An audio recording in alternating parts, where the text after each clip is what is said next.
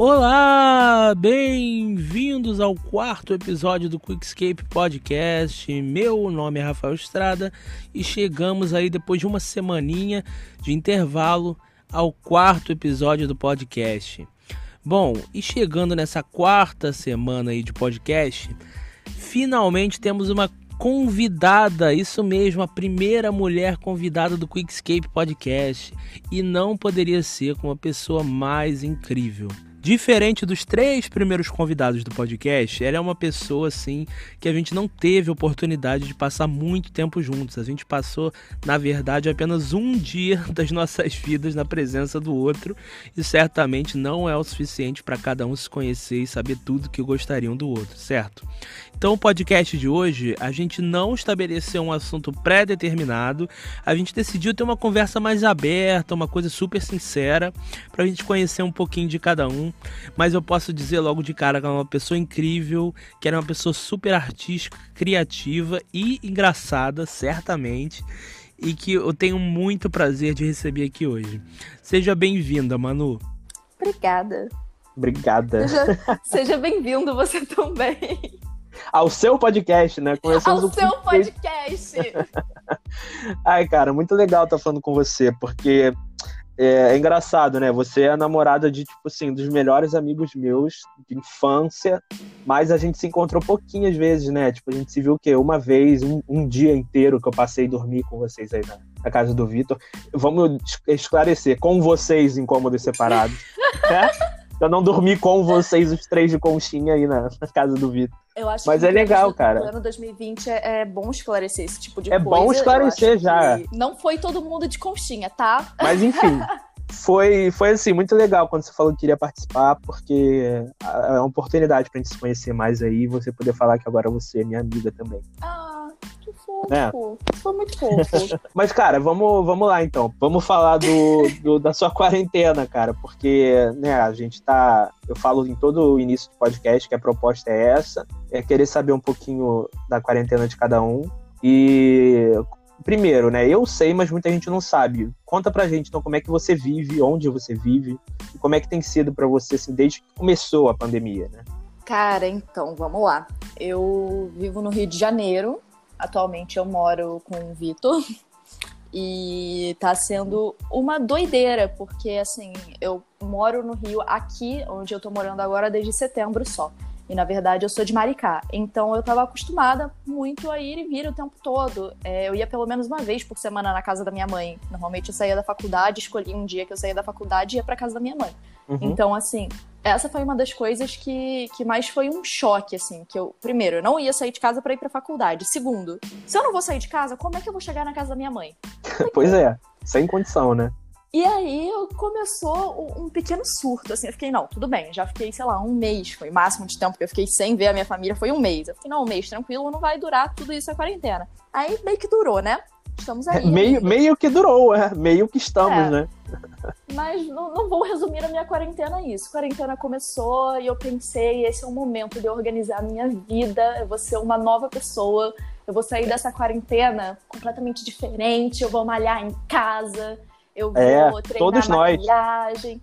eu vou ler, eu vou estudar. E aí, né, primeiro dia de quarentena eu tava no sofá, deitada, chorando, pensando, puta que pariu, o que, que eu estou fazendo aqui? cara, é muito isso, né? É, cara, muitos é, planos. Cara. Pra mim, pra mim foi isso também, tipo assim, eu, eu falei tudo que você falou e cada um, né, com, com uma área, para mim, por exemplo, a psicologia, eu falei, cara, eu vou ler muitos livros eu vou, tipo assim, me especializar em tal coisa e tal. E até agora eu tô esperando, né? Eu fazer qualquer uma das coisas que você falou. Eu Mas você conseguiu? Então, vamos lá. Eu inscrevi em vários cursos online e não, não fiz nenhum até agora, mas ainda tá existe inscrita, a chance de fazer. Importa. Tô inscrita. É, eu consegui, eu tava conseguindo malhar em casa direitinho. Tava firme e uhum. forte, tava linda e bela, até que chegou meu período de prova da faculdade, aí eu falei, foda-se, não vou malhar mais, não, não quero. Aí ontem, eu fiquei três semanas sem malhar, ontem eu falei, não, vamos lá, vou dar uma alongada aqui, vou recuperar aqui, ó, vamos tentar de novo. Aí hoje o que, que eu fiz? Não fiz, no caso. Não fiz. Fiquei com preguiça. Tinha muita coisa para fazer. Um monte de nada para fazer. Ah, hoje já tem o podcast, eu malho outro dia. É, exatamente. O podcast aqui meia-noite, não tem nada. pois é, exatamente. Mas, enfim, também tava. De vez em quando eu acordo inspirada, faço umas maquiagens, mas uhum. só isso mesmo, assim. É, no início da quarentena era muito frustrante eu me planejar toda para fazer uma coisa e não ter a motivação para fazer e não conseguir fazer. E isso me trazia uma frustração que me paralisava para tentar fazer outras coisas. Então, eu tentava fazer uma rotina durante uma semana, aí ela funcionava na primeira semana, aí na outra semana ela já não funcionava mais. Aí eu ficava frustrada, eu ficava uns três dias frustrada. Aí eu criava outra rotina, aí eu começava outra rotina. Aí essa rotina também não funcionava mais depois de uma semana. Aí eu ficava três dias frustrada, aí eu começava tudo de novo, aí eu começava outra coisa. E isso sem terminar as outras coisas que eu tinha começado, né? É, vira uma que... bola de neve, né? De frustração, né? Vira uma coisa meio. Vira! Pra mim, tipo, você, pra mim também, né? Tipo, não faço uma coisa, Aí o fato de eu não ter feito, essa, tipo, essa decepção comigo mesmo, faz com que eu não faça mais nada. Tipo assim, já outra coisa que eu tava planejando, já não vou fazer também. É, exatamente. Só que chegou um momento que eu tô em quarentena desde a metade de março, então assim, já tem um tempo. Chegou uhum. um momento que eu simplesmente olhei para mim e falei, cara, vamos encarar isso de uma outra forma, porque não dá para você tentar fazer as coisas e não conseguir ficar frustrada todas as vezes. Isso tava acabando comigo em várias formas. Então eu olhei para mim e falei: vamos encarar como não deu, não deu, vida que segue e tentar fazer outra coisa. É claro que tem dias que você acorda e fica: meu Deus do céu, hoje eu estou um lixo. Ai, não dá. mas, mas essa sensação de, de frustração eu tenho levado ela para um outro caminho que tem me deixado um pouco menos chateada comigo, sabe? É, é uhum. é, começar a entender que a gente está no meio de uma pandemia e a gente não tem a obrigação de fazer nada de produção, sabe? É, é difícil encarar isso, é mentalmente exaustivo, é fisicamente cansativo. É um momento que está sendo difícil para todo mundo. Então, você querer ser produtivo o tempo todo é uma exigência que não faz sentido nesse momento, sabe? É uma coisa é. Que, que antes eu achava que tinha que ser para mim eu nunca, uhum. nunca achei que tinha que ser para os outros, mas para mim era uma coisa que eu tava levando muito a sério e que tava me deixando extremamente chateada, que agora é tipo, não precisa ser assim. A gente pode ficar um pouco mais tranquilo em relação a isso e vamos fazer o que dá pra gente fazer, sabe? Sem sem precisar levar a gente a um limite que a gente não consegue alcançar, né? É, esse foi o grande desafio, assim, no início, né? Tipo, a galera começar a entender que parecia que a quarentena era um obstáculo, mas que a gente tinha a obrigação de curvar esse obstáculo e continuar realizando tudo que a gente estava realizando sem a, a, pandemia, sabe? Sem tudo isso ter começado. Que a gente agora teria que desdobrar de mil formas diferentes nossa rotina para a gente atingir o mesmo objetivo. E é isso que você falou, não tem como sabe? Não tem a primeira como, coisa que você faz é a compreensão para você se sentir melhor. Assim, não tem Exatamente. como. Você vai ter que é, é, mudar totalmente sua rotina e seus, suas ambições no momento, né? Tipo assim, botar Ninguém um pouco de compreensão. Né?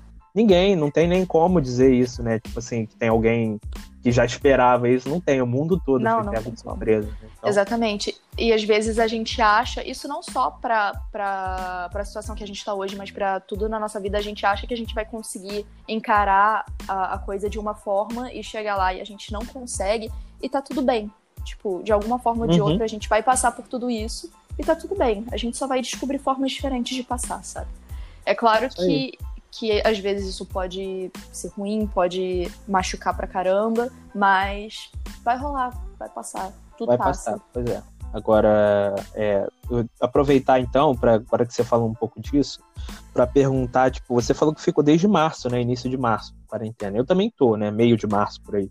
E você chegou a sair, você precisa sair, porque sabe, vivendo com o Vitor, né? Não sei como é que é. tá para vocês aí, mas por exemplo, aqui a gente pede o mercado ainda, então a gente não tem saída.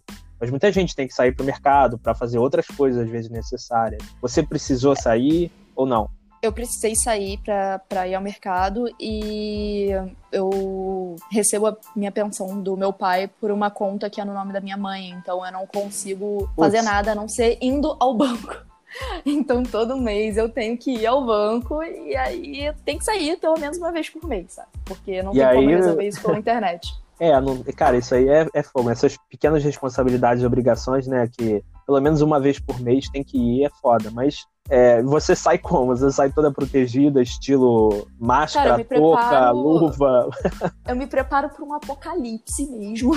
Pois é, eu tipo, tenho... sai com lança na mão, assim. Eu tenho umas roupas que eu gosto de usar pra, pra ir ao mercado ou pra ir ao banco, porque são roupas que eu não preciso levar muita coisa comigo. Eu posso simplesmente enfiar o álcool em gel no bolso, meu cartão no outro bolso e máscara na cara, cabelo preso. Vamos que vamos, chega lá, preparada, sai tacando álcool em gel em tudo, sai tacando álcool em gel em, em todos à sua volta. Nos e aí outros, eu tenho é. onde? Na Caixa Econômica. E a Caixa Econômica está como? Com filas infernais. Não teria lugar pior, que- né? Aí eu tenho que passar ali pela galera, né? A galera fica me olhando feio porque eu vou no caixa eletrônico, eu não preciso passar pelaquela fila. Aí a galera fica me olhando com cara de que. Eu queria ser você, né? Exatamente. E eu tô tipo, vocês querem álcool em gel, galera? Tá, tá tudo bem aí? Sai Aí jogando eu que nem entro, água benta, sabe? Sai jogando que nem É, água tipo, benta. Passa jogando na galera. Igual aquelas fotos do- dos padres fazendo batizado com pistolinha, sou eu com álcool Pistolinha, gel. pode crer. é. Eu pensei logo nisso também, cara. Sai, sai tacando pistolinha de álcool gel na galera ali. Aí eu pego meu dinheirinho, aí eu tenho que ir no outro banco depositar meu dinheirinho, por quê? Poderia resolver com uma transferência? Poderia, mas a Caixa Econômica não quer colaborar comigo. Aí eu vou Ah, pro outro é- banco, né? deposito meu dinheirinho, se precisar no mercado, já aproveito que tô na rua, penso, ó, mercado. E aí, nesses momentos que eu entro no mercado, é um momento que eu começo a ficar ansiosa, níveis esquecer a senha no meu cartão de crédito. Meu Deus! Eu chego, tipo, pra pagar, e aí a mulher fala bom dia, eu já tô, meu Deus do céu, eu não sei mais onde eu tô, por que, que eu estou na rua, eu não sei o que eu tô fazendo. Ela fala, pode inserir o cartão, eu insiro o cartão errado. Aí eu tenho que tirar o cartão, aí tem que botar o cartão de novo, aí de vez em quando eu tô com o cartão do Vitor, aí eu boto a senha do meu cartão no cartão do Vitor, eu fico, "Pô, tem que parar de bloquear, a gente vai ter que ir no banco. Aí começa uma roleta russa de pensamento de meu Deus, eu só quero sair daqui, olha lá os coronavírus, os coronavírus estão vindo aqui na minha direção, eles vão me atacar agora nesse momento. E aí, Os coronavírus, né? Parece que são várias pessoas, assim, fantasiadas indo atrás de você, sabe?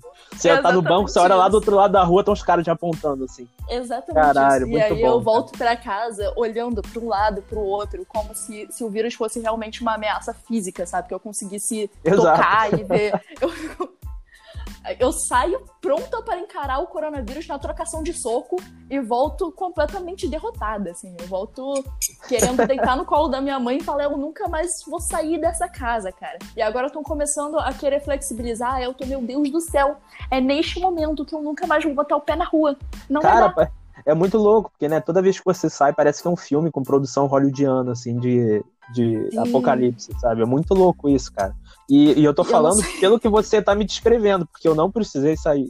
Então, desde março, eu estou aqui na, na minha casinha, no meu quarto, que é o meu, meu castelo, né, dentro de casa, esse quarto. Então, eu não tenho precisado sair. Às vezes, eu dou uma olhada na varanda, como quem reflete, assim, com a xícara de café na mão.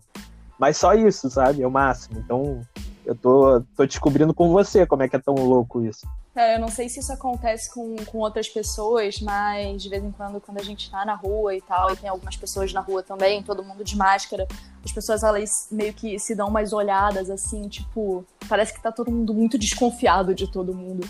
É, será, que, tá, será que esse cara é o coronavírus? Tipo, Parece que tá todo mundo num, num estado de alerta. Ou sou exato. eu que tô imaginando essas coisas, sabe? Ou eu É, saio ou todo mundo- alerta que eu acho que tá todo mundo É, tá ou todo mundo tá super de boa, saindo pra trabalhar e tá você desesperada, criando um bando de plot na sua cabeça. Não, mas tem uma galera que tá super de boa, porque tem um bar aqui perto de casa que tem que passar pra ir ao banco, que sempre tem os velhinhos lá, os velhinhos de máscara, tudo paradinho assim na janela do bar. Ai, meu Deus. Eu fico, meus Ah, queridos. cara, é, é- meus queridos, é, dá vontade de falar, né? Mas, assim, é, não é um bar só, é muita gente. Uhum. Cara, é, e, e a gente tem que, por exemplo, tem visto o vídeo da galera. Você se protege todo, faz todo esse auê todo que você fez e você fala, e aí chega na rua e tem um cara sem máscara na tua frente. E aí, tipo assim, né? Tudo que eu fiz pra, pra nada, né?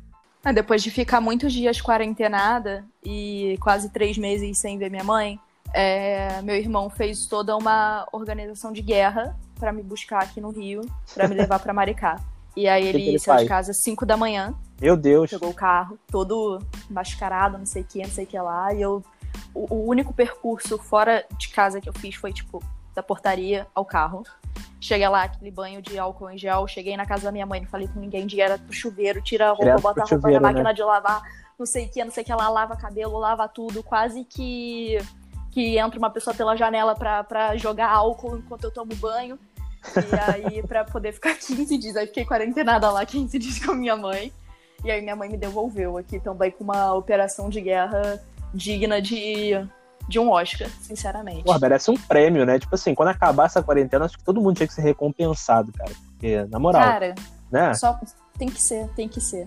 Não, e, Tipo- e, cara, é, pela, pela sua fala, assim, eu não sei se você é, mas parece, porque eu sou muito obsessivo, eu sempre fui antes da, da quarentena, eu tenho uma personalidade obsessiva, assim, então é, eu já lavava a mão mais que o normal, sabe, já, lá, tipo assim, eu era meio coisa com, com, com sujeira, sabe, eu já tinha um pouquinho, não, não chega ao toque, mas eu tinha um pouquinho, sabe, então, é, agora nesse momento, tipo assim, que tá tudo agora realmente enfatizado, né, tá, tudo se agravou, parece que isso foi ao extremo, né, cara? Tipo, você falando faz lembrar de mim na rua, como, como é que eu me sentiria agora? Porque tá muito doido isso, né? É, eu, eu entrei quase que. Sei lá, cara. Eu fiquei completamente surtada, surtadíssima com esse negócio de, de sair na rua. É, sabe quando você tá normal, antes de coronavírus, você tá lá normal, e aí você encosta em alguma coisa, sei lá, você encosta numa mureta que tá empoeirada, e aí você Aham. fica com aquela sensação de que a mão tá suja. Eu Pois é, piso na exatamente. rua e eu começo a ficar com essa sensação de que, de que não só minha mão, mas que tudo do meu corpo É. que tá exposto tá sujo. Você tá envolvido numa camada su- de sujeira, né? Parece, né? Tipo, É, e aí eu, eu comecei a ter essa, esse negócio, assim. Então, É foda. é um negócio. É um negócio, vamos chamar de negócio. É um né? Eu tive- negócio. Eu comecei com esse negócio aí, né? Se você perguntar pra um psicólogo, né, ou pra um psiquiatra, ele vai falar, ah, cara, muita gente tem esse É um negócio aí. negócio, Com certeza, diagnóstico, negócio. Cara, então, assim, é, a gente falou um pouquinho da, da quarentena. Tem alguma coisa, assim, que você gostaria de compartilhar que você tem sentido também? Tipo, algum sentimento diferente? Algo que você tem notado? Porque, sei lá, né? Eu, eu conversando com um amigo meu, o Bernardo, ele falou um pouco sobre a relação dele com o passado. Tipo, a gente tá, a gente tá agora na quarentena, a gente não tem muito essa prospecção, né? Então a gente tem olhado Uhum. muito pro passado, sabe? Tipo, revivido certas coisas. Tem algum sentimento que você tá experienciando, assim, que você acha diferente? Nossa, eu, eu passei esses dias por uma, um- uma coisa que eu não esperava. É, eu não tenho uma relação muito boa com meu pai. A gente só fala o necessário desde que eu fiz Uhum. 18 anos, ou seja, tem algum tempo. Uhum. Tem seis anos. Eu tava lendo alguma coisa no Twitter e meu pai é diabético, né? E ele, é- ele trabalha com Uber. E aí eu Uhum. tava lendo alguma coisa no Twitter, grupo de risco, não sei o que, não sei o que lá. E meu pai tem mais de 60 anos também. E aí eu comecei a pensar, caralho, se meu pai pegar coronavírus e morrer, eu nunca vou me perdoar por ter, por não, não estar tendo contato com ele, sabe? E aí Caramba, eu comecei a entrar nisso, tipo, e era uma coisa que eu não imaginei nunca que eu fosse passar na vida, que eu fosse ter esse pensamento de, de querer estar próxima do meu pai. E Uhum. aí cheguei a ligar pra ele e tal, pra saber como ele tava. E isso é uma coisa que não acontece realmente há seis anos. A gente se fala em aniversário e dia dos pais. Só. Caramba, e te fiquei... fez, tipo assim, fez você rever todo o conceito de uma relação, né? Como Sim, isso com teve certeza. impacto nisso, né? E, e pensar também o que vale a pena, sabe? Se, se vale Uhum. a pena guardar tanta, tantas coisas assim que fizeram com que a gente se afastasse. E, e pela forma que ele reagiu, eu acho que ele também tem pensado muito sobre, sobre, esse, sobre a nossa relação em si, sobre a relação dele com os filhos dele, que meu pai ele, ele se afastou um pouco dos filhos, por Uhum. motivos dele, mas bem, hoje em dia é uma coisa que eu tô começando a entender mais, talvez até durante esse período da quarentena. Que Cara, é- mais nova eu não entendia muito bem. Não, e tipo assim, é é uma coisa muito de. Toda vez que o ser humano se depara com, com essa coisa da finitude, sabe? Se enquadra um pouco com, com a questão do, do fim, a gente repensa muita coisa, né? É impressionante como a gente é, é, muda um pouco nosso, até nossos princípios, às vezes dá uma repaginada, né? Tipo assim, coisa que você falou do seu pai, você, tipo, pensou muito mais no que você poderia aproveitar no tempo que você teria com ele, do que aquilo tudo que você ainda traz, né? Aquela bagagem da relação de vocês. né? Sim, exatamente. É, mas sem falar de sentimentos intensos dessa vez, eu estou Uhum. impressionada com como o ser humano, quando ele está fazendo nada, ele sente vontade de comer. Não é fome, é vontade de comer. Não fazendo nada, eu quero comer. Eu, eu fico, nossa, cara, não é possível. Olha, eu é eu possível. tô, eu tô impressionado com, com isso há muito tempo já, né? Porque, eu- nossa senhora, tipo aqui, nessa quarentena eu tô ficando desesperado. Se eu não começar a fazer exercício, eu não sei o que, que vai ser de mim. a primeira vez que eu saí de casa vai ser rolando, sabe? Cara, mas a, a, questão é tipo, estou entediada. O que, que eu posso fazer? Ah, várias coisas para fazer. Você pode ler um livro, você pode fazer os seus cursos online que você se inscreveu para 30 aproximadamente. Você uhum. pode fazer um trabalho da faculdade. Aí o que, que, que, que eu faço? Eu levanto, eu me dirijo da sala até a cozinha. Aí, nesse curto espaço-tempo, eu imagino a voz do, do metrô falando próxima estação. E aí eu abro a geladeira e penso: hum, poderia comer. E aí eu fecho a geladeira e falo, não, você só tá entediada, você não tá com fome. Aí eu vou procurar alguma coisa para fazer. E normalmente essa coisa é alguma coisa aleatória que eu encontro no caminho. Tipo, sei lá, onde eu olhei e falei, nossa, eu podia limpar esse fogão. Aí. Cara, isso aí só. Não, é a, é a famosa ansiedade atacando em níveis absurdos, né? Tipo assim, pelo menos você consegue dizer não, né? Na geladeira. É, eu eu tô aprendendo a conviver melhor com a, com a ansiedade. É, é... Você devia fazer eu um acho... curso sobre como dizer não, né? Porque eu te garanto que a galera vai assinar já. eu vou virar coach de, vai virar de coach, é. quarentena. É. é, proibido esse nome aqui, inclusive, tá? Não, não fale coach, não pode. eu vou ser processada? A Polícia Federal vai bater na minha porta? Fique esperto, hein? Fique esperto.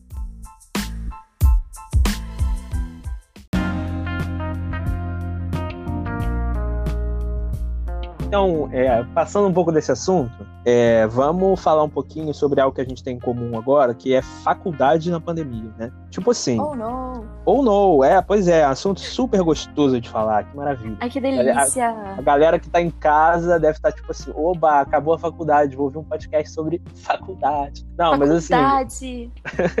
e tipo, tem sido uma experiência totalmente diferente. É, para mim tem sido muito negativa a experiência. Então, tipo assim, conta um pouco para mim, para quem tá ouvindo, o que, que você faz, né? Primeiro, o que, que você faz e como é que tem sido para você, assim, sua experiência com essa questão toda de faculdade online, EAD e tal? Então, gente, é, eu faço engenharia civil e uhum. tá sendo uma merda. E eu tô sendo pessoalmente atingida por todos os memes de prédio caindo falando dos engenheiros se formando em EAD. Porque eu estou me formando em EAD.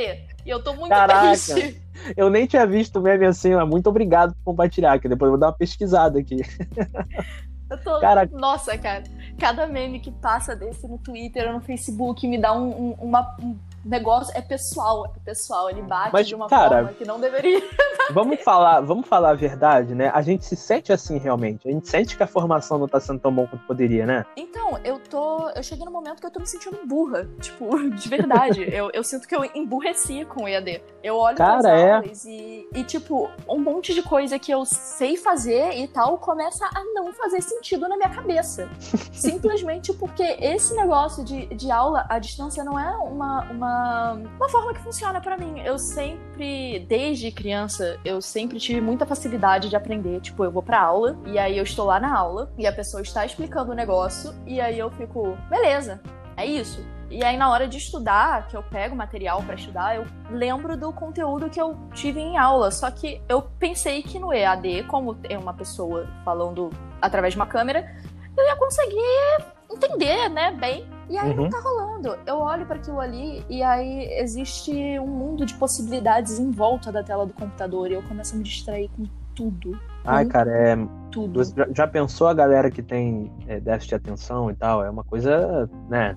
Pra gente já é assim. Cara, eu, cara, me distraio com é. qualquer coisa. Porque, tipo assim, é o que você falou, além da tela, a tela vira um pedaços pequenininho que tem um ambiente todo em volta com mil coisas para fazer, mil coisas acontecendo e tal. A sala não, você está encontrado dentro de um ambiente, que o ambiente é aquilo, tem um foco, né? É uma coisa, tipo uhum. assim, uma outra dinâmica. Aí você acha que vai ser a mesma coisa e não, né? Acaba não sendo, né? E não é. E fora que, assim, é, são poucos professores. Eu tenho muita matéria de cálculo, principalmente nesse ponto da faculdade, e eu tenho uma matéria que, que deveria ter sido feita em laboratório, então, taran, é. não tem laboratório. E... É, é, cara, eu, eu tô passando por isso também, porque assim, como eu já tô no final do meu curso, eu estaria atendendo pessoas nesse momento. Então, tipo, como é que eu vou substituir isso, né? Você, por exemplo, não tem é. como substituir um laboratório, né? Pois é. E aí, existem alguns professores que estão usando uma lousa digital, e isso para mim facilita um pouco porque eu consigo ver o cálculo sendo desenvolvido, mas tem uns que começam só a narrar o que tem que ser feito e eu fico, meu Deus do céu. Aquela eu animação não tô nada, não é possível. Não é possível que eu seja tão burra, eu não tá conseguindo entender o que esse ser humano tá falando. Mas aí eu vou conversar com, com amigos que da faculdade e eles ficam, não, tá todo mundo, tá todo mundo sentindo a mesma coisa. Eu fico, ok, pelo menos assim, a gente não tá sozinho. O ponto é bom para você entender que não é só você, prova né? todo mundo junto. É, o ponto positivo foi que a gente fez prova todo mundo junto, cara. É, cada matéria tem um uhum. grupo no WhatsApp e aí todas as provas a gente simplesmente ficou tipo, beleza, galera, resolvi essa questão aqui, mando no grupo, aí a galera, outra pessoa, quem termina primeiro a outra questão manda também, a gente vai discutindo e tal. E Olha só, expondo a verdade aqui. fazendo prova, expondo a realidade. Porque os professores, eles sabem. Tem uma professora que tá no grupo. Uhum. Ai, meu Deus. Ela poderia zerar pra todo mundo. Ela poderia zerar todo mundo, mas ela não, ela só tava ali, tipo, força, galera. Vamos é, cara, eu acho que rola a compreensão, é. né? Porque o professor também, cara, a maioria dos professores não tá gostando disso, né? Vamos combinar. Pois é, eu tenho uma professora que é coordenadora de curso. Imagina uma pessoa que está 100% puta. É ela. Ah, cara, com certeza. Cara, o meu coordenador tá sofrendo pra até porque, cara, tá tendo que lidar com reclamação de tanta gente também, né? Porque é, é ele, a galera, ouvir, né? A galera quer tirar dúvida de coordenação no horário da aula dela. E aí ela sempre manda assim, tipo, gente, aqui eu sou professora. Se vocês querem resolver coisa de coordenação, vocês falem comigo em um horário que não seja a minha aula. Porque assim, não vou poder resolver nada agora. Então. Cara, é verdade, Deus, né? Não deixa eu dar minha aula em paz. pois é. E coordenador ela, deve você, coordenador olha... que é professor, né? Deve sofrer, né? Pois é, você olha no fundo dos olhos dela, você vê que ela tá pedindo socorro, cara. Você vê que ela tá querendo sair correndo daquele momento. eu, assim, eu, realmente, é, a gente tá num, num, período delicado e os professores. É, eu já conversei com alguns professores também que parecem estar tá meio nesse modo ligado de desespero, né? E, sim, e é isso, né? O que, que a gente vai fazer? Porque é, muitos, muitas faculdades deram um ultimato, né? Alguns professores ou continuam ou vão perder emprego. Então, tipo assim. Nossa, bizarro, né? Bizarro. É, então não tem como, né? Muito, muito louco isso. Mas você, tipo assim, em, em AD e tal, você tem tido prova e não trabalho? Porque para mim tem sido tudo trabalho, né? Eu tô tendo. Algumas matérias eu tive trabalho, tipo essa que seria de laboratório, eu tive uns três trabalhos e um seminário. E agora eu vou ter uma, um outro trabalho pra semana que vem. Mas nas outras matérias eu tive prova mesmo. Eu tive alguns outros trabalhos valendo ponto complementar, mas a prova sendo a pontuação mais alta, né? É, o que uhum. eu achei um método bem esquisito, né? Porque era óbvio que as pessoas iam fazer prova junto, mas... É, né? Não tem... Tudo bem também. Não tem como fingir que não vão. E foi o que eu falei, acabou que eu aprendi Cara... mais fazendo as provas com a galera do que durante as aulas com as discussões que a gente tinha no, no, grupo do que durante as aulas. Então acabou que, é. para mim, a experiência de fazer a prova foi positiva. A experiência do EAD tá sendo um lixo, resumidamente. É, cara, é, é, o que eu tenho escutado da maioria aí, né? Eu tenho até pensado, né? Em, porque eu tive vontade de fazer uma pesquisa sobre isso. Comecei a perguntar pra um bando de gente, cara, tá bom para você? Cara, como é que tá a sua faculdade? Por aí vai. E a maioria tá. Não tem nem comentário para isso. Mas, cara, no geral, assim, você tá gostando de engenharia? É uma coisa que você se encontrou? Então, kkk. Então! É, é, essa pergunta é uma pergunta muito difícil, porque, assim, não é que eu não goste. Eu gosto, uhum. é, eu gosto bastante. Só que eu tô me formando com a sensação de que falta algo. E eu não queria uhum. estar me formando com a sensação de que falta algo. E mas quando eu entrei no curso, eu não imaginei que eu fosse que eu fosse acabar gostando de outras áreas de estudo que que não é a construção civil em si, né? Eu acabei esbarrando com mais outras coisas, tipo patrimônio, é, restauração, que me conquistaram muito mais. E aí eu acabei agora decidindo que eu vou fazer o Enem, que eu vou começar outra faculdade.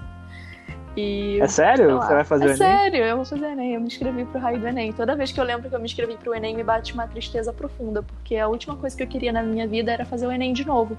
Mas. Ah, cara, é.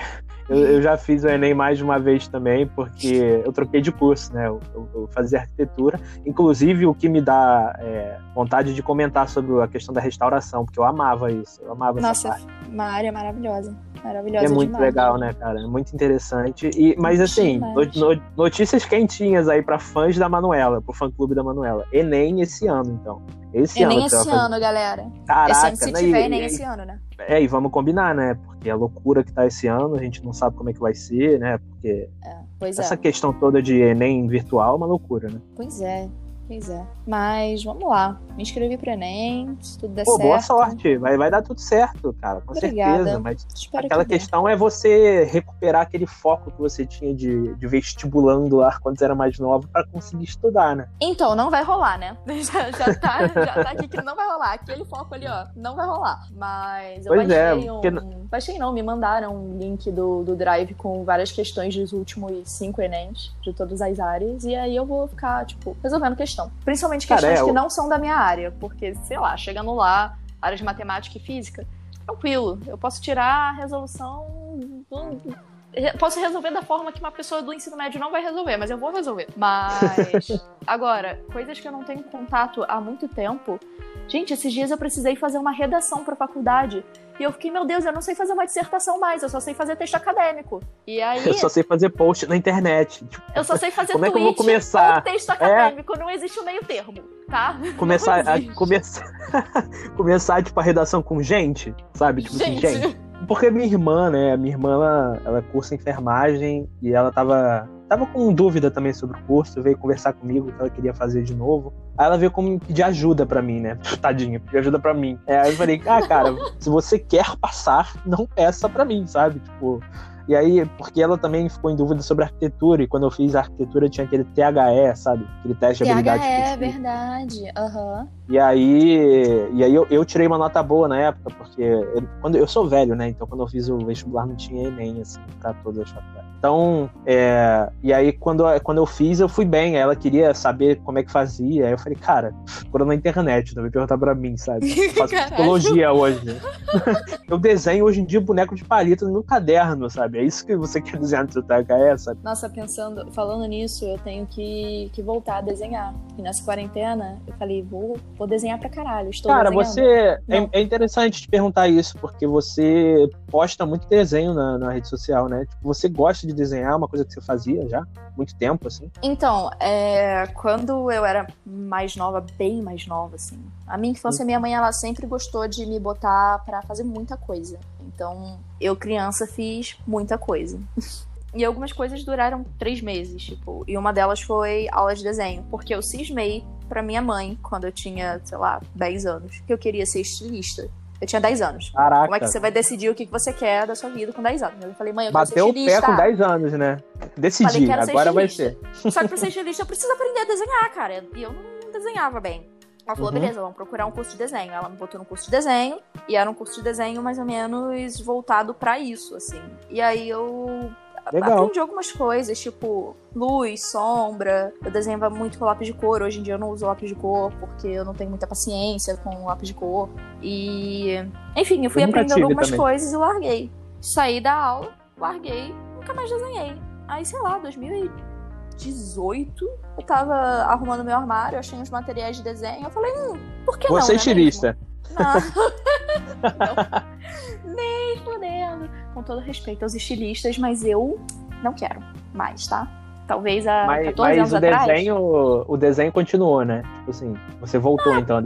É, eu voltei. Depois de todo esse tempo, olhei assim pro meu material de desenho e falei, ah, vamos, vamos tentar alguma coisa aqui.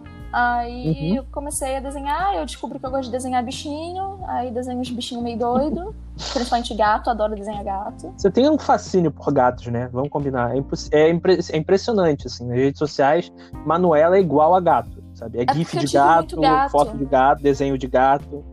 Eu cresci com muitos gatos lá em casa. Eu morava em casa e. Maricá era cidade pequena quando eu era criança. E aí, de vez em quando, apareciam uns gatos lá em casa e meus pais ficavam, beleza, fica aí, gato. Então Fica eu aí, bora aí, gato. É, e aí o gato ficava, e quando o gato não queria mais, ele ia embora. Então nessa eu tive muito gato, muito gato. E Uhum. também tive gatos que a gente adotou e eram meu gato, tipo a Rosa Maria e o Godofredo. Eles eram meus gatos e.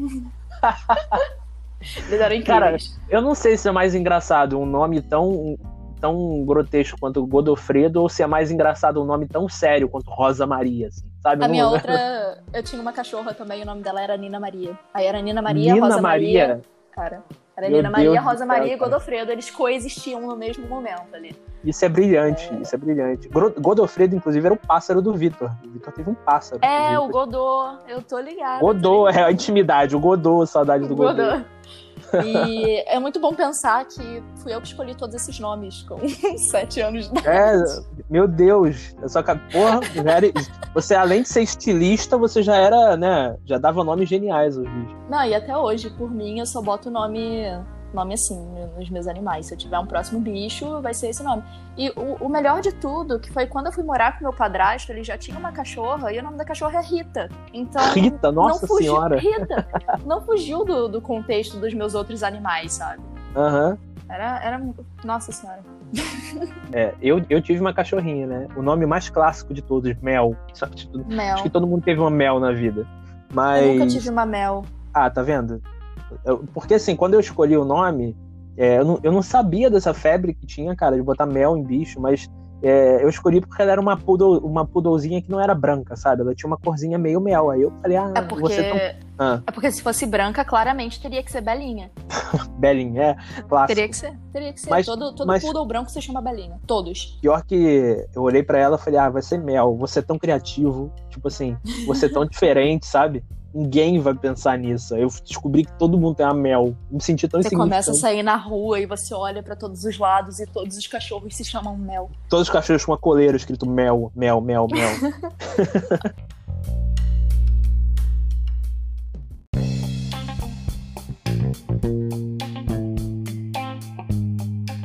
Cara, mas é, é, além de desenho, eu tava pra te perguntar isso, né? Que além de desenho, uma coisa que eu vejo muito na sua rede social é maquiagem, cara. Você faz umas maquiagens incríveis, assim. Tipo, você, assim, é uma pessoa que pinta muito cabelo, se arruma muito bem. Então, tipo, a sua, sua rede social é muito legal já de acompanhar, tá? Eu acho você tudo Nossa. estilosa, suas Uau. cores de cabelo sempre diferentes, é muito legal, cara. Eu acho, eu acho muito legal.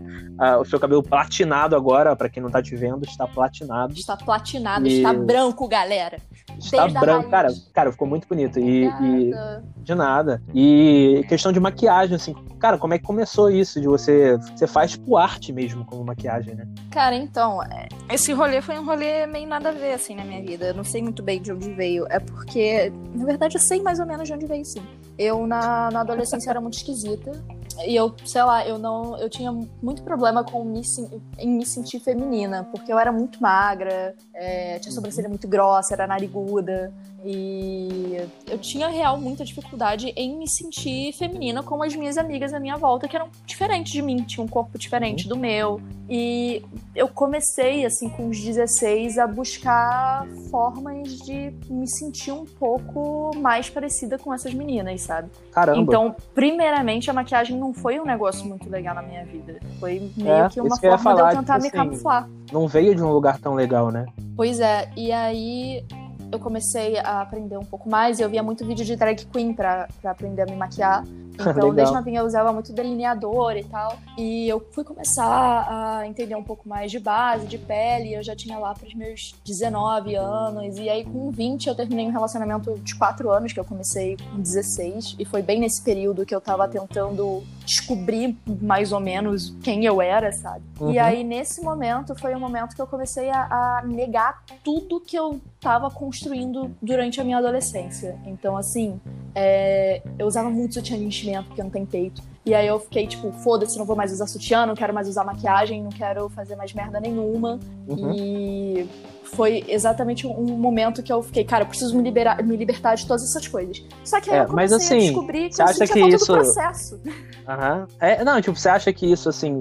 É isso que eu ia perguntar, tipo, não- você falando assim, no início, então, não, não parece que foi muito um processo de aceitação, né? Foi mais um, um cansei, né? É, foi tipo um cansei. Tipo, eu, eu, eu acho que chegou um momento que eu falei, eu fiz tudo isso pra tentar me aceitar e não me aceitei, sabe? Uhum. Quer dizer, me aceitei de uma forma que não sou eu. Então, do que, que adianta se, se quando eu tô toda montada assim eu me sinto bem, mas eu chego em casa e não, se- não me sinto bem comigo? Eu preciso, resolver, eu preciso resolver isso aí, né? É, E você se aí- deu conta de que não era uma solução, né? É, pois é, eu tava ali camuflando o, o que eu considerava um problema. E aí foi nesse momento que eu comecei a pensar, cara, mas eu sinto falta do processo de me maquiar. Era um negócio que me fazia bem, era uma coisa que, que me deixava tranquila, sabe? E aí o uhum. que, que eu pensei? Como eu posso transformar uma coisa que na minha cabeça não é uma coisa que me faz bem em uma coisa que me faz bem? Em uma ah, coisa legal. que é legal para mim. E como eu fui muito, eu sempre fui muito ligada ao meio artístico, eu faço teatro desde os 10 anos, eu comecei a dançar com 15. Jura? Juro. Caramba, Juro cara, eu, eu, adoro teatro. Eu tenho uma frustração que eu nunca fiz teatro, mas eu adoro. Cara, é muito bom. Eu comecei que na legal. escola mesmo e depois eu, com, com 14 eu fui para uma companhia e eu uhum. fiquei nessa companhia até meus 22, com o teatro e com a dança. Cheguei a dar aula lá de dança e tal, era bem legal. E o que que te fez é... sair? Faculdade? Faculdade. É, e né? eu comecei a morar no Rio também, então começou a ficar difícil, era lá em Maricá. Uhum. E, enfim, e não dava tempo de conciliar trabalho e tudo isso. Mas é uma das coisas que eu mais sinto falta. Inclusive, agora na, na quarentena, de vez em quando eu faço uns alongamentos do balé, fico dançando na sala sozinha. Faz bem pra caramba. Aproveitar para te perguntar sobre essa questão do teatro, se isso te ajudou com a aceitação. Teatro geralmente ajuda um pouco as pessoas com a questão de se aceitar. Ajudou, né? ajudou muito. Ajudou muito. Até porque, assim, é, eu era uma pessoa muito tímida. Muito tímida mesmo, a ponto de ficar ficar com medo de pedir água para um garçom, sabe? Uhum. É, eu era muito, muito tímida, muito na minha. E uhum. não me sentia bem em público, não me sentia bem em espaço com muitas pessoas. Eu tava sempre com a sensação de que eu tava sendo observada. E depois que eu comecei a ter essas questões com a minha autoestima de me sentir extremamente esquisita comigo, isso era uma coisa que tinha tendência a piorar pra caramba. Mas eu já tava no teatro, eu já tinha um tempo de, de trabalho no teatro. Então, eu ficava tipo, cara, se eu consigo encarar um palco, eu consigo encarar qualquer coisa, sabe? Ah, qualquer cara, com certeza. Coisa, porque o teatro, o teatro é, você tem que abrir mão disso. Você não pode ser tímida para sempre quando você tá no teatro, né? Tipo assim, toda vez que você tá no palco Exato. ali é uma experiência direta com o público, né? Então foi deve ter sido um desafio para você no início. Foi, foi. E o teatro entrou na, na minha vida num, num, período extremamente difícil, assim. E é. foi quase que, de início, foi quase que como se fosse uma terapia, sabe? Tipo, foi uhum. uma coisa que, que, Cara, lá, salvou minha vida. O teatro e a dança salvaram é. minha vida, literalmente. Não é à então... toa, né, que a então gente tem, a gente tem, a gente tem dançoterapia hoje em dia, a gente tem musicoterapia. As artes geralmente estão muito sim, conectadas, sim. assim. Em centros de saúde mental, por exemplo, onde eu trabalhava, a gente usa diretamente a arte toda hora para envolver os pacientes e, e criar uma dinâmica ali sempre. Então, a, cara, que cara, é não, é muito legal e com certeza eu imagino o que, que, que, que você quis dizer quando você disse que teatro é uma terapia. Assim. Mas, é, fal... foi, tipo, e falando sobre essa questão da aceitação, quando é que você começou a ver que você estava conseguindo, conseguindo se aceitar? Assim? Eu acho que é um processo que vai até hoje, assim. Hoje em dia é muito, muito uhum. mais tranquilo, mas tem dias que eu acordo e penso, ah, meu Deus, eu acordei neste corpo, eu não queria ter acordado neste corpo, eu não queria ter acordado sendo Poxa. Manuela Freire. Mas, sei lá, isso normalmente dura no máximo um dia e depois passa, sabe? É, é. Mas eu acho que foi ali entre esses 20 e 21, entre essa doideira de querer largar tudo e essa, e essa consciência de que, peraí, não é assim que as coisas funcionam, a gente consegue conciliar as coisas e conviver bem com uhum. as coisas, que eu comecei a perceber que o problema não estava comigo, na real. O problema não era eu, o problema não era o meu corpo, o problema não era o meu rosto, o problema era como as pessoas tratavam tudo isso. Então, a partir do uhum. momento que eu comecei a literalmente pouco me fuder pro que as pessoas comentavam sobre, focar no que, no que as pessoas falavam de positivo sobre mim, não só sobre minha aparência, mas sobre coisas que eu fazia. É, para mim é muito difícil lidar com elogio, inclusive. E hum, vendo, eu nunca sei vendo. o que responder. Mas quando eu comecei a focar que, tipo, existiam coisas legais em mim fisicamente e coisas legais que eu fazia e que eu podia agregar isso a algumas coisas, foi um momento que eu fiquei, tipo, eu não preciso ter medo de, de parecer com quem eu sou, de ser quem eu sou, sabe? De. Uhum. Eu não uhum. preciso ter vergonha da minha aparência de forma alguma. E hoje em dia, tem dias que eu olho assim no espelho e falo, lindíssima, parabéns, tá de parabéns. Tá de parabéns. E. E, sei lá, por muito tempo na minha adolescência eu achava que isso era uma coisa que era impossível de acontecer, sabe? Uhum. Cara, eu acho que é, você falando isso me fez até pensar que hoje em dia eu vejo muito as pessoas à sua volta é, te apreciando e te, tipo assim, admirando justamente pelo que você achava que era ruim, né? Pelo que sim, você não gostava sim. em você mesmo. Tipo, eu vejo tanta gente elogiando nas redes sociais, eu acho tão legal.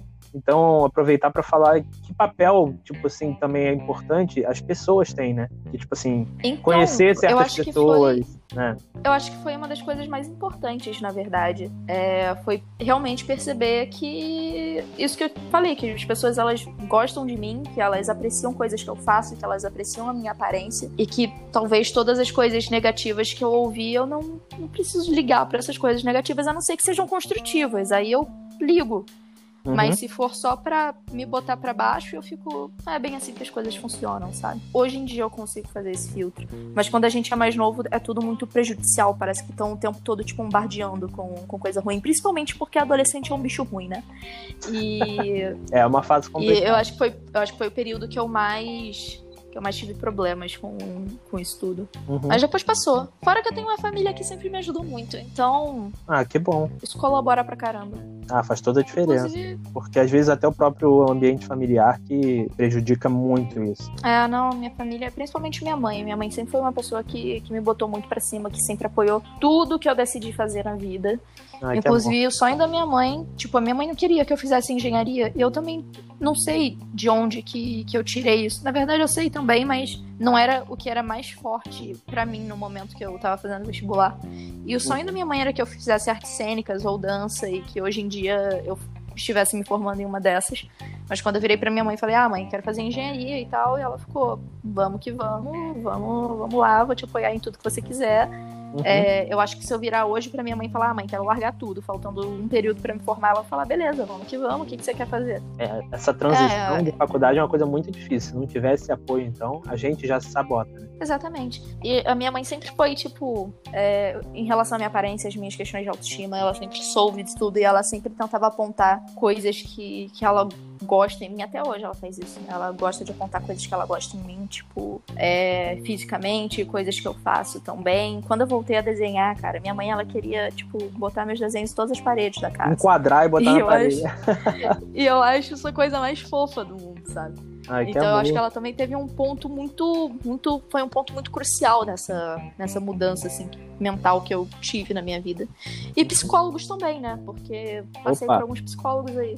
E façam terapia, gente, faz bem, né? É isso aí, é até legal você Consegue falar, passar cara. por umas coisas aí. Não tem como falar sobre isso sem falar em psicólogo e terapia. Porque É, nossa. É importante para as pessoas, assim, eu, eu não sou também, assim, aquele negócio de todo mundo precisa de terapia, eu acho que você tem que ter um pouco de cautela antes de falar isso, né? Eu acho que Ah, com todo certeza, mundo com se beneficiaria de uma terapia, isso é, é tipo assim, é- é, Sim, certeza, tiraria mas uma, uma experiência positiva, né? com certeza, agora, é, realmente, Agora, pessoas... precisar. É, não dá palavra sair falando todo mundo precisa de terapia, que acho que muitas pessoas nem recebem muito bem essa, essa frase, mas o que a gente tá É. querendo dizer é justamente isso. Todo mundo se beneficiaria se fizesse uma terapia, porque é, para você, então, falando dessa questão que a gente tá abordando de aceitação, né, é muito importante, porque É, você, você tá ali falar se tipo, conhecer, né, tipo assim, o psicoterapeuta ele não tá ali pra te dizer o que fazer, né, ele tá ali pra te ajudar a se conhecer, né. É, a, se a descobrir, entender né? tudo isso. Pois E é, eu acho muito importante falar que eu não fiz tudo isso sozinha, eu não passei por tudo isso sozinha. Eu tive a ajuda das pessoas à minha volta e tive terapia também. Fiz Aham. alguns anos de terapia. E por mim eu estaria até agora. Só que o que aconteceu? Acabou o plano de saúde, acabou o dinheiro, não tinha como. Mas a acessibilidade ainda é um pouco difícil, né, alguns é um pouco complicada. Mas é uma parada assim que. Nossa senhora, eu, eu acho que eu Uhum. não teria alcançado tanta coisa sozinha, pelo menos não no espaço de tempo que eu, que eu consegui, sabe?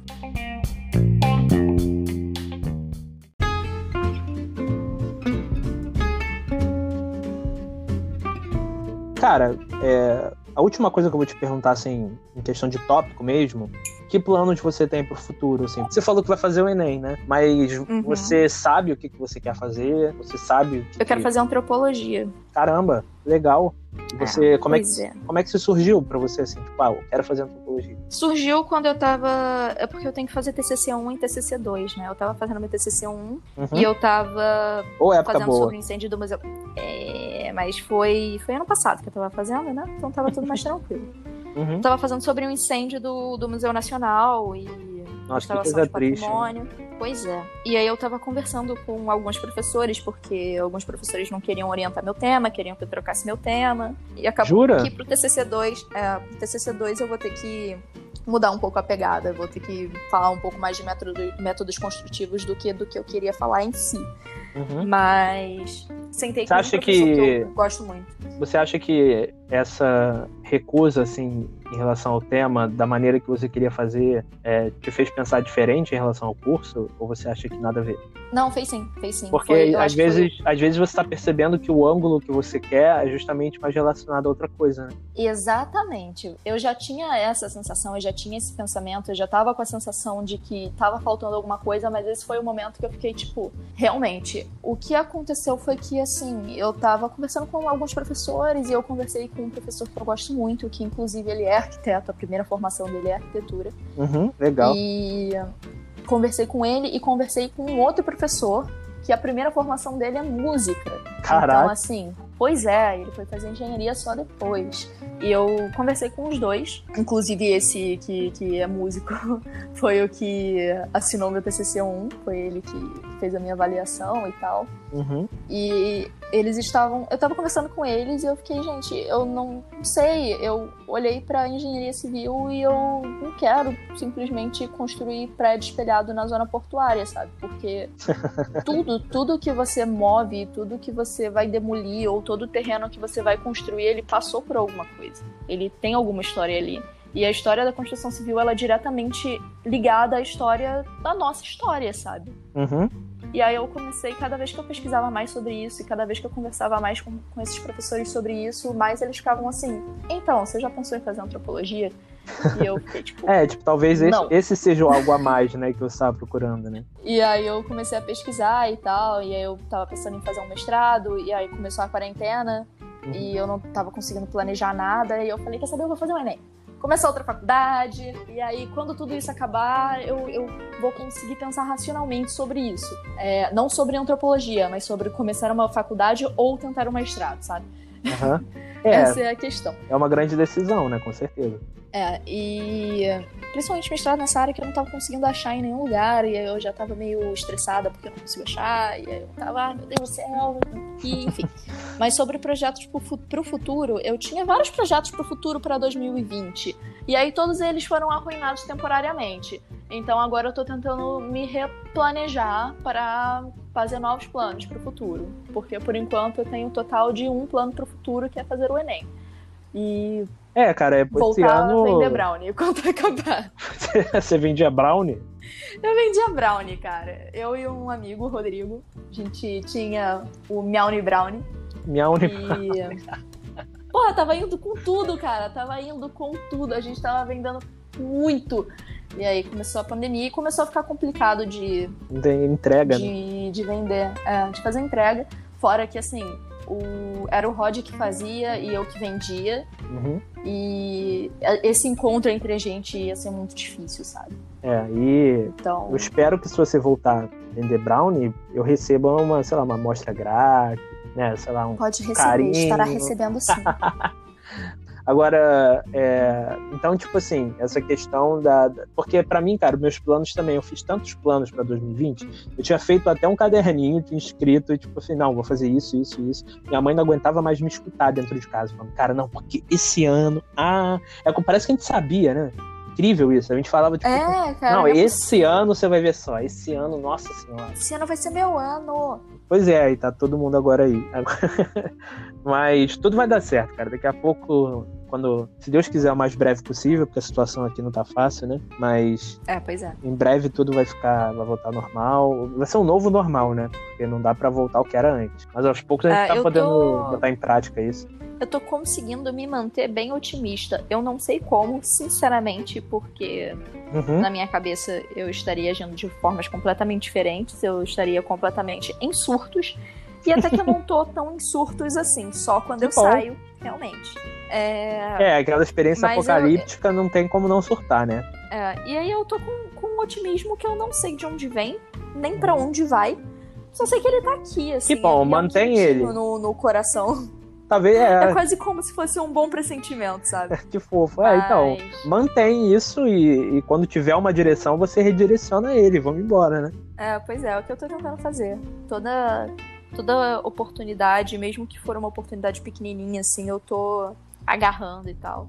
Ai, que bom, cara. E, e normalmente tem dado muito certo. Essas coisas têm dado um pouco certo. Ai, que bom. Que Isso isso, me anima um pouco que nos isso- dias que a gente tá pra baixo. ah, com certeza. E que isso, pra quem tá escutando, talvez inspire aí as pessoas, né? Joga um pouco desse otimismo aí pra galera que tá, tá escutando aí, que às vezes a gente tá precisando. Eu mesmo fui infectado Galera, vai dar aqui. certo. Vai dar certo, isso aí. Mas, cara, Vai dar certo. É, obrigado, Manu. Foi, tipo assim, muito legal conversar com você, cara. Porque é, eu gravei até agora com três super amigos, né? Então é diferente de você ter uma pessoa que você quer conhecer mais, né? Então foi um, um- muito legal conversar com você e quero te agradecer de coração por ter topado e, e incentivado, né? Porque você, além de topar, você me motivou aí para continuar, curtiu e, e continua é, me motivando aí. Você e o Vitor, que é o. Nossa, o Vitor é, quem não sabe, um irmão meu. Então, cara, obrigado por topar. Tomara que eu receba você outras vezes, porque vai ter muito assunto pra gente falar nesse podcast ainda. Então, tomara que você. Pois é, eu vou adorar te chamar. A gente, a gente, quando tiver um assunto que te interessa, eu já vou mandar pra você.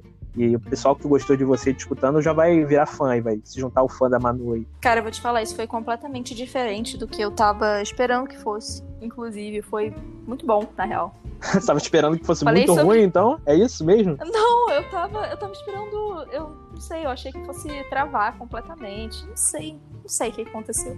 Foi o que eu te falei na- no WhatsApp. Eu tô com medo de começar a gravar e do nada ficar extremamente burra e não conseguir formular uma frase.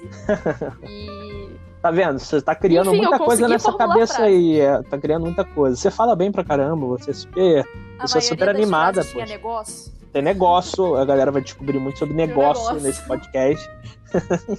Mas, cara, obrigado, Manu. Você é incrível. Você é, e o Vitor são duas pessoas que eu levo no coração aí. É, eu sei que a gente nunca se viu muito, mas agora você é minha nova grande amiga, tá? Fique sabendo. E quando você quiser, eu vou te receber de novo, tá? Não, não, não esqueça disso. Então fique ligado aí para receber uma Quando mensagem. quiser. E assim, depois da quarentena, vamos o quê? Comer uma pizza. Uma. Hum, nem fala isso, que é até maldade aqui. Eu tô todo dia fazendo meu pãozinho humilde e você vem me falar uma coisa dessa. Sim, vamos comer uma pizza. Vamos comer uma pizza. Mas, sério, obrigadão pela, pelo convite. Eu amei muito, muito, muito participar. Eu amei trocar essa ideia contigo. Obrigado, Enfim, cara. Eu, vamos eu fazer que isso mais agradeço. Vamos sim. Bom, galera, esse foi mais um episódio do Quickscape Podcast. Muito obrigado a todos vocês que estiveram aqui com a gente hoje e têm estado com a gente desde o início aí dessa jornada. Continuem conosco, tem muita gente interessante vindo por aí. Mais uma vez agradecendo a Manu. Sigam ela lá no Instagram, arroba ManuFCS. Ela é uma pessoa, assim, super criativa, como ela falou, tem maquiagem, tem desenho e ela é uma pessoa incrível por si só. Bom, galera, é isso e até a semana que vem. Tchau!